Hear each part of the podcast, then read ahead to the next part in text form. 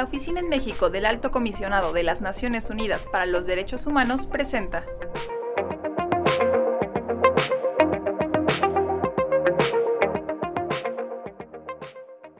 Bienvenidos, bienvenidas a una nueva edición del podcast de la ONUDH en México.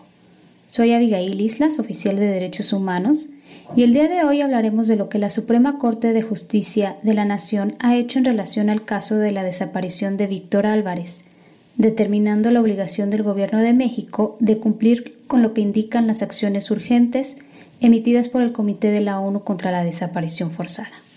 Para entender mejor esta importante temática y en el marco del 30 de agosto, Día Internacional de las Víctimas de Desapariciones Forzadas, nos acompaña en el día de hoy la señora Perla Damián, madre de Víctor, y quien en el camino de búsqueda de su hijo acudió a instancias nacionales e internacionales.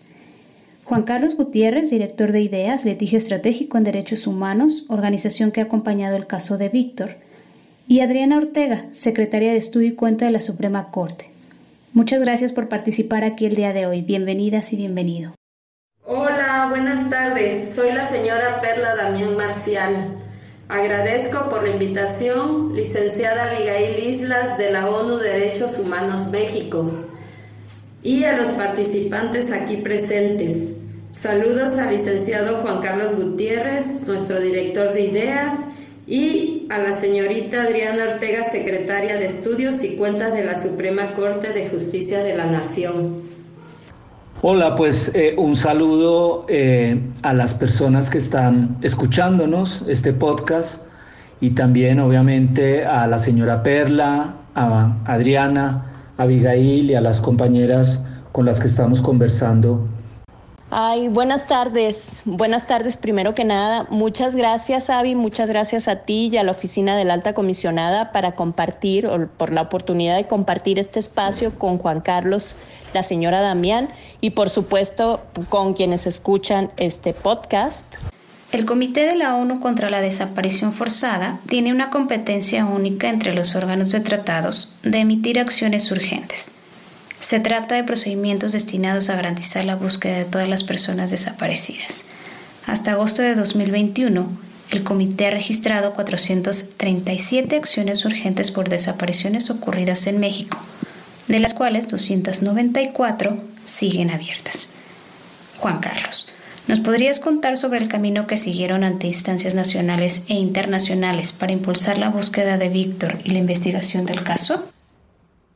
Efectivamente, la decisión de la Suprema Corte para, para el trabajo de ideas es, es una decisión sumamente importante porque la Suprema Corte como máximo tribunal envía un mensaje a todas las autoridades, fiscalías, comisiones de búsqueda, para que realicen un trabajo diligente en la, en la búsqueda, en la investigación de las personas desaparecidas y al señalar que la decisión o las decisiones de, de las acciones urgentes son vinculantes, no solamente está eh, afectando positivamente el caso de Víctor, sino también más de 450 acciones urgentes que son y deben ser consideradas obligatorias. Entonces nosotros estamos muy, muy contentos con la decisión que se emitió por parte de la Suprema Corte, porque esta lo que está haciendo eh, reafirma un precedente y un criterio jurisprudencial al decir que las obligaciones que dimanan de los tratados internacionales, en este caso de los tratados de Naciones Unidas, son obligatorias y vinculan a todas las autoridades de acuerdo al bloque de convencionalidad. Y además esta decisión pues es un paso importante porque reconoce el derecho de las familias y de las personas a ser buscadas y reafirma eh, la obligación que tiene el Estado de actuar con la debida diligencia realizando todas las acciones que son necesarias para la búsqueda, sobre todo desde los primeros momentos de las investigaciones.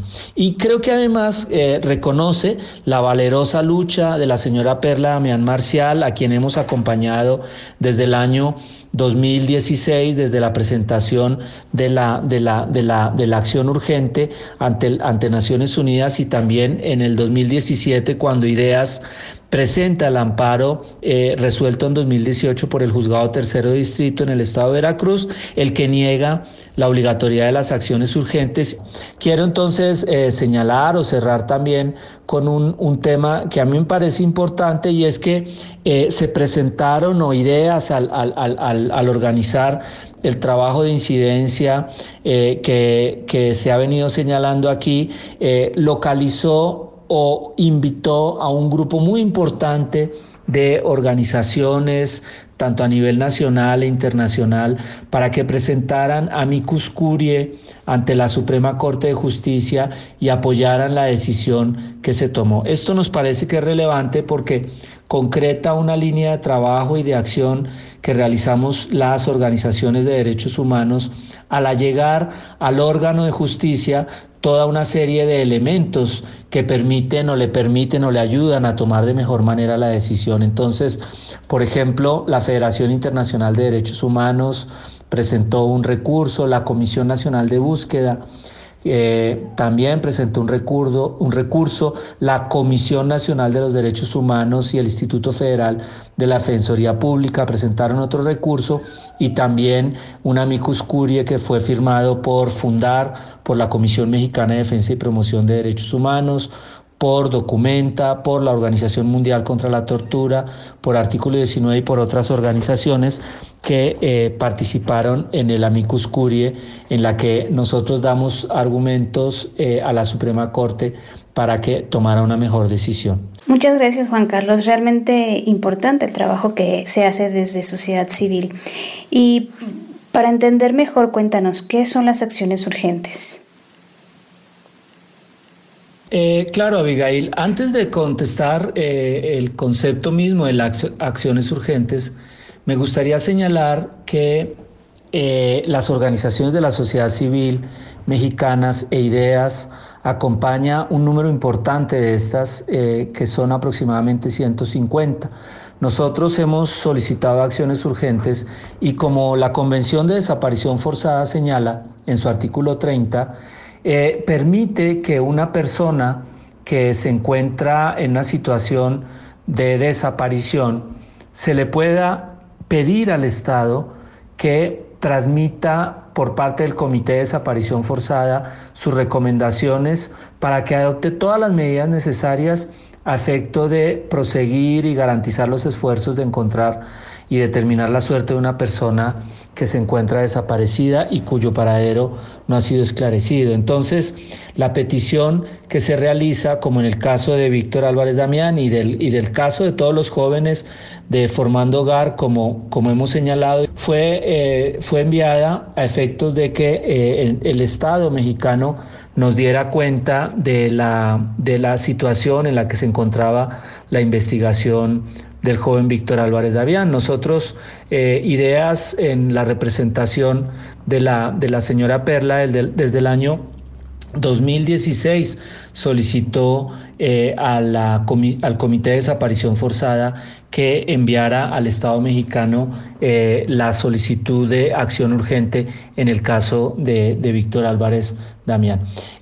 como señalaba, no solamente o adicionalmente las acciones urgentes tienen que ver con la búsqueda de las personas desaparecidas, pero también el comité ha ordenado acciones para localizar y también para investigar las desapariciones, como en el caso de Víctor y en muchos otros casos, pero también para garantizar la custodia y protección de fosas comunes y fosas clandestinas o también para proteger la vida, la seguridad y la integridad de personas que se encuentran vinculadas a la búsqueda de personas desaparecidas y que reciben amenazas, como es el caso de algunas de las madres que están vinculadas con este caso de eh, Formando Hogar y también medidas para garantizar la atención victimal a las personas desaparecidas, ya sea la atención médica o, cualquier otra circunstancia que tiene que ver con, eh, con estas acciones de búsqueda para garantizar eh, la, localizar a las personas que se encuentran desaparecidas. Muchas gracias Juan Carlos. Tu respuesta nos da pie a continuar con el debate y preguntarle a Adriana sobre la decisión de la primera sala en el amparo en revisión 1077 diagonal 2019. Adriana, ¿nos puedes contar qué fue lo que se le planteó a la Corte y qué resolvió? Claro, Avi, eh, voy a tratar de contestarte de la manera más breve y rápida posible, pero lo cierto también es que este, en este amparo pasaron un montón de cosas Ya no voy a repetir lo que nos ha contado Juan Carlos. Sabemos que esto comienza con la desaparición forzada de Víctor Álvarez Damián. Sabemos también que se interpuso un amparo porque la conducción de la investigación había sido muy errática. Sabemos también que la jueza de distrito concedió el amparo justamente reconociendo que esta investigación había sido muy negligente, que emite una serie de lineamientos para recomponer esta investigación, pero que en un punto de especial preocupación para la señora Damián y el equipo de litigio que la acompañaba, eh, que era eh, justamente la emisión de acciones urgentes en favor de Víctor Álvarez Damián por el Comité contra la Desaparición Forzada y la supervisión de su cumplimiento por parte de las autoridades indagatorias de Veracruz la jueza dijo que no las podía supervisar porque las acciones urgentes no eran obligatorias. Después de una serie de eventos procesales a los que no me voy a referir, eh, esta pregunta llega a la Corte. Entonces la Corte debe responder si las acciones urgentes son obligatorias o no. Pues para responder esta pregunta, la Corte empieza por elaborar el contenido del derecho a no ser sometido sometida a desaparición forzada, Luego identifica de manera muy clara que dentro del núcleo esencial o de la parte medular del derecho a no ser sometido sometida a desaparición forzada está el derecho a la búsqueda. Creo que esta es una aportación muy importante de este precedente. La Corte entrega una conceptualización del derecho a la búsqueda, que incluye distintos elementos, desde la coordinación necesaria de las autoridades, la máxima diligencia con las que las autoridades deben comprometerse con el hallazgo de la persona desaparecida, la necesidad de emprender esta búsqueda con enfoque diferencial, entendiendo que tanto las personas que desaparecen como las personas que buscan pueden enfrentar distintas condiciones de opresión. Entonces hay ahí como, una, como un importante desarrollo a propósito del derecho a la búsqueda. Eh, luego la, la Corte se preocupa por el derecho a la verdad y a la justicia. Aquí enfatiza su preocupación sobre las víctimas y entonces dice las víctimas tienen derecho a saber lo que pasó y a disponer de todos los recursos judiciales para deducir sus pretensiones legítimas, tanto hallar a la persona desaparecida como llamar a cuentas a los posibles perpetradores. Y bueno, finalmente en el punto de las acciones urgentes, la Corte dice que no existe duda respecto de su obligatoriedad. Para ello, la Corte recurre a tres argumentos fundamentales. El primero es, las acciones urgentes surgen de una autoridad reconocida en el cuerpo de un tratado y esta autoridad reconocida en el cuerpo de un tratado tiene facultades interpretativas y facultades ejecutivas. El tratado fue firmado por el Estado mexicano y en el caso particular de la Convención Internacional para la Protección de todas las personas contra la desaparición forzada, estas facultades incluyen la emisión de las acciones urgentes por parte del Comité Monitor o del Comité contra la Desaparición Forzada. Un segundo argumento, de acuerdo con la Convención de Viena del Derecho de los Tratados, es los tratados deben cumplirse de buena fe y se debe asegurar que sirvan en el ámbito interno, es decir, que tengan efecto útil un tercer argumento que me parece bastante interesante es esta vinculación que la Corte hace entre el efecto útil y el principio pro persona. Según la Corte, si un derecho se cumple, si un tratado, perdón, se cumple bien, se protege mayormente un derecho. Si un tratado se cumple mal, se protege o se restringe más bien injustificadamente un derecho. Y finalmente, una vez decide que las acciones urgentes son eh, obligatorias, la Corte dice, bueno, si son obligatorias, se tienen que supervisar. ¿Quién las supervisa? Los jueces. ¿Quiénes las deben cumplir? Las autoridades del Estado mexicano en el ámbito de sus respectivas competencias. Y bueno, espero haber contestado tu pregunta y bueno, sigamos conversando. Muchas gracias Adriana, realmente relevante lo que resuelve la Corte en este amparo en revisión. Y sobre este punto en concreto de las acciones urgentes, eh, ¿Qué impacto crees que pueda tener en relación con el valor jurídico que se les otorga a otras decisiones de órganos de tratados? Pues fíjate, Avi, que desde mi punto de vista es difícil contestar esa pregunta con toda contundencia, ¿no?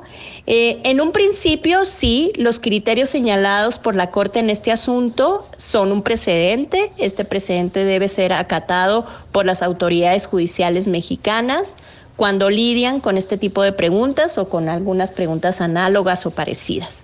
Eh, también creo que no hay ninguna duda, eh, el comportamiento de la Corte y los precedentes de la Corte así lo demuestran, en que las decisiones y observaciones de los comités monitores integran el parámetro de control de los derechos, es decir, sirven para determinar el contenido de los derechos. Em, creo que, em, digamos, en cuanto o, lo que se refiere a cómo se cumplen estas eh, decisiones, si se, si se pueden supervisar o no en el ámbito interno, yo creo que este precedente es apenas un paso en lo que aún resta por construir. Eh, te digo esto porque en efecto las acciones urgentes son bien particulares y son realmente diferentes de otras decisiones de los comités monitores. Y en este punto me refiero específicamente a las decisiones que se toman en procesos que se consideran contenciosos, es decir, procesos donde hay una, un peticionario, una peticionaria y se encuentra que hubo violaciones de derechos humanos y se responsabiliza al Estado eh, mexicano o a cualquier otro Estado. Entonces creo que ahí sí todavía tenemos una brecha que hay que remontar. Entonces, para resumirlo, eh, no hay duda sobre las competencias interpretativas o ejecutivas de los comités monitores. Sin embargo, creo que sí resta pensar o darle una buena una buena reflexión a, al asunto de cómo exigir la supervisión judicial interna de las decisiones que se consideran contenciosas. Muchas gracias Adriana por tu claridad. Em, señora Perla, bienvenida. Muchísimas gracias por compartirnos eh, su experiencia en este espacio y particularmente gracias porque su lucha en la búsqueda de Víctor eh, pues ha tenido también relevancia en las familias de personas desaparecidas. ¿Nos puede contar qué significa esta decisión de la primera sala para usted? Pues mire, a mi hijo junto con otros muchachos de la colonia Formando Hogar se los llevó la policía veracruzana, junto con la Marina, es decir, el Estado y hasta el momento las autoridades no nos los han entregado. Desde hace siete años he recorrido oficinas de gobierno, fiscalías, juzgados, tribunales, y ha sido desesperante encontrarse con que las autoridades echan la responsabilidad de investigar la una a la otra sin que se tenga avances. La resolución representa frustración, enojo y desesperación.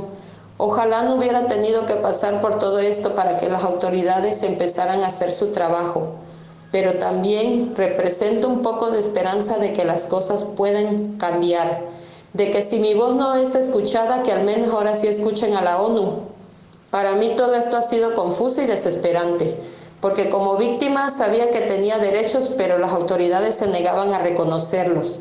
La ONU, a través de las acciones urgentes, pedía al gobierno mexicano respetar esos derechos, pero el gobierno se negaba a atenderlas. Incluso en una ocasión, en una reunión con autoridades federales, a mi abogado lo sacaron por pedir que se cumplieran las recomendaciones de la ONU. Hoy la Corte ha dicho que son obligatorias pero ya han dejado pasar bastante tiempo y mientras más tiempo pasa la búsqueda se vuelve más difícil y falta ver que ahora tengan voluntad de cumplirlas por completo y no a medias. Esta sentencia nos costó sudor, lágrimas y desesperación viajar de Veracruz a Coaxacualco porque allá mandaron el caso, luego de México, luego a México y estar gastando nuestros ahorros para venir a México. A tratar de hablar con los ministros y luego la pandemia retrasó las cosas aún más pero hago todo esto para que otras familias no tengan que pasar por lo mismo. No le deseo a nadie que tenga que pasar por esto. No solo me refiero a la desaparición, sino a tener que presentar tanto papeleo para que le reconozcan a uno el derecho a que se investigue y se busque a un familiar desaparecido. La razón de seguir adelante es luchar por mi hijo, por los desaparecidos en la colonia Formando Hogar, pero por otras madres que también han sufrido por esto. Muchas gracias, señora Perla. Eh, para cerrar, cuéntenos, ¿qué esperaría que hicieran las autoridades después de esta decisión? Esperaría que cumplan la sentencia, que la Fiscalía de Veracruz creara un mecanismo real e independiente para investigar, pues muchos de los policías ministeriales encargados de la investigación han sido señalados de participar en otros casos de desaparición, que dedicara recursos a una investigación, que formara bien a los policías de investigación para que se dedicaran a eso y no solo llevar mandamientos judiciales la verdad parece que la Fiscalía no sabe o no quiere investigar. Por la información la hemos estado consiguiendo nosotros a través de estar preguntando a la gente. Esperaría que ahora haya más apertura, pues como me dice mi abogado, la sentencia solo es una parte del inicio. Ahora falta ver el cumplimiento a la sentencia y las búsquedas que se hagan a partir de ello. Me da gusto porque si en las búsquedas hacen caso a los expertos de Naciones Unidas, ya habrá más posibilidad de tener mejores resultados. La verdad ha sido muy complicada. El amparo lo presentamos porque en Veracruz no quieren investigar porque no querían hacerle caso a la ONU. Yo esperaría que esta sentencia represente que ahora sí se va a investigar y se va a esclarecer los hechos y se van a encontrar a los jóvenes de la Formando Hogar. Lamentablemente, el que esta sentencia sea un cambio verdadero, no dependiente de mí, sino de las autoridades y eso lo veremos hasta que se cumpla la sentencia. Pero ahí estaré junto con mi abogado y los ideas luchando para que esto se cumpla. También esperaría del resto de autoridades que ahora sí realicen su trabajo.